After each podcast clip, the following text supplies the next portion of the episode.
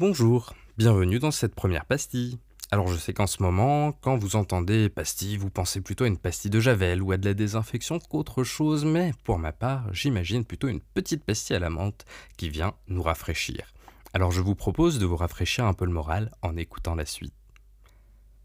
Le 16 mars dernier, le président a annoncé le confinement dans un discours aux Français. Dès demain, midi, et pour 15 jours au moins, nos déplacements seront fortement réduit. Depuis, si parfois nous avons vu le pire, nous avons en réalité surtout vu le meilleur de chacun. Ici comme ailleurs, une grande chaîne de solidarité s'est mise en place. Des petits gestes, des grands gestes, des applaudissements, des vidéos, des initiatives dans tous les sens qui font du bien au moral. Je propose de faire ensemble un tour rafraîchissant donc de quelques-unes de ces initiatives. Il s'appelle Roméo et il a 14 ans. Ce jeune collégien du 13e arrondissement est un de ces héros du confinement dont je souhaite vous parler. Roméo possède une imprimante 3D. Un jour, le constructeur de son imprimante a mis à disposition des modèles de visières pour faire des masques. Depuis, il en produit 60 tous les jours de chez lui. Au total, le jeune garçon a déjà produit et livré 250 masques à l'hôpital des Peupliers à côté de chez lui. Mais Roméo ne compte pas en rester là.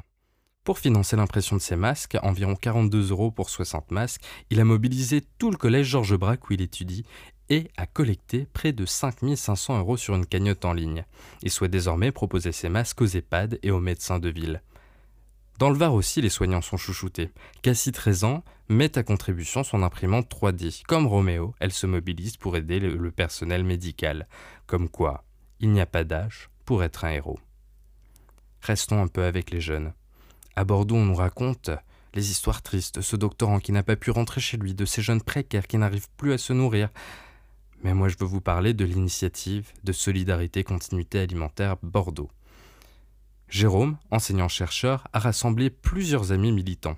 Ensemble, ils montent ce collectif. De leur poche, ils rassemblent 20 000 euros pour financer des denrées de première nécessité pour les étudiants précaires. Depuis, c'est une cagnotte en ligne qui permet de financer l'initiative et elle cumule déjà 51 000 euros. Cette grande solidarité bordelaise a permis de distribuer déjà 700 colis aux étudiants de la ville. Dans chacun d'eux, 3 kilos de féculents, riz, pâtes, pommes de terre, 800 euh, grammes de conserve, de la sauce tomate pour les pâtes, du café, du dentifrice, du papier toilette ou encore des serviettes menstruelles. Puisque nous parlons de se nourrir, nos soignants ont besoin de force aussi pour faire face à la bataille. Et depuis le mois de mars, on a vu fleurir sur les réseaux un certain nombre d'initiatives de tout un tas de Français pour envoyer des petits plats savoureux aux hôpitaux. Chacun y va de sa recette. Et les chefs aussi. Guillaume Gomez, chef cuisinier, et Stéphane Méjanès, journaliste, ont mis en place l'initiative Les chefs avec les soignants.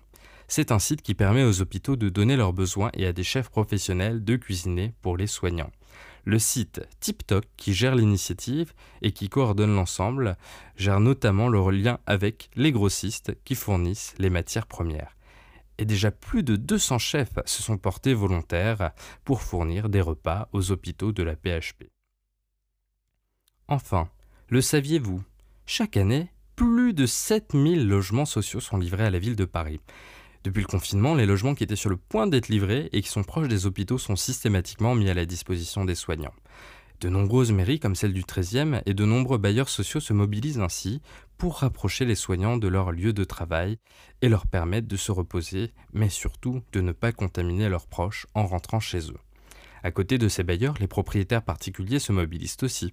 On voit sur Twitter beaucoup d'entre eux proposer un studio, un studio ou un appartement pour les soignants.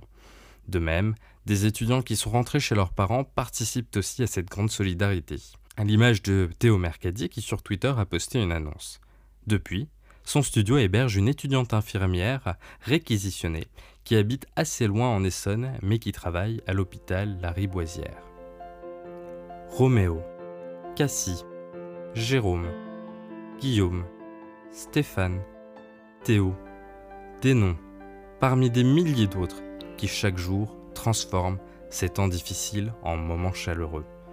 Des noms qui démontrent que ce sont dans les pires moments que chacun peut écrire sa propre histoire et devenir son propre héros. C'est au héros du quotidien, sans première ligne bien sûr face à la maladie, mais aussi ceux en deuxième ligne et troisième ligne qui font preuve d'un grand cœur à qui j'ai souhaité rendre hommage avec cette première pastille. J'espère d'ailleurs qu'elle a rempli sa mission et vous a rafraîchi. N'hésitez pas à faire vos retours et j'espère pouvoir partager avec vous très prochainement une nouvelle pastille. À très bientôt